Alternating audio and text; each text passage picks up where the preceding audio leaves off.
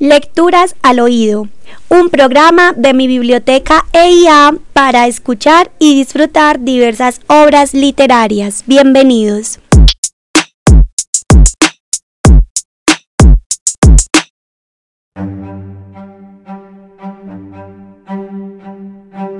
En 1854, al cabo de seis años de matrimonio, se divorció el escritor inglés John Ruskin su mujer alegó que él no había cumplido nunca con su deber conyugal, y él se justificó asegurando que ella padecía una anomalía monstruosa.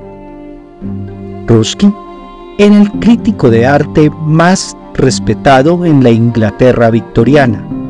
Él había visto una incontable cantidad de mujeres desnudas, pintadas, dibujadas o esculpidas pero no había visto ninguna con vello público, ni en la tela, ni en el mármol, ni mucho menos en la cama.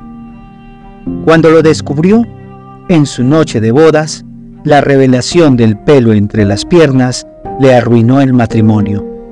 Esa anomalía monstruosa era una indecencia de la naturaleza, indigna de una dama bien educada y quizás típica de las negras salvajes, que en las selvas se exhiben desnudas, como si todo el cuerpo fuera cara.